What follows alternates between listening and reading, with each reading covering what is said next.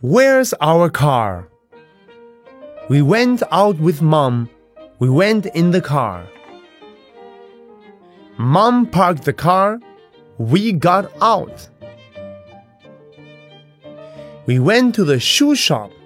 Mom got some shoes. We went to the sports shop. My brother got a helmet. We went to the bookshop. I got a book. We went back to the car park. Help, said Mom. I can't see the car. Look, I can see the car.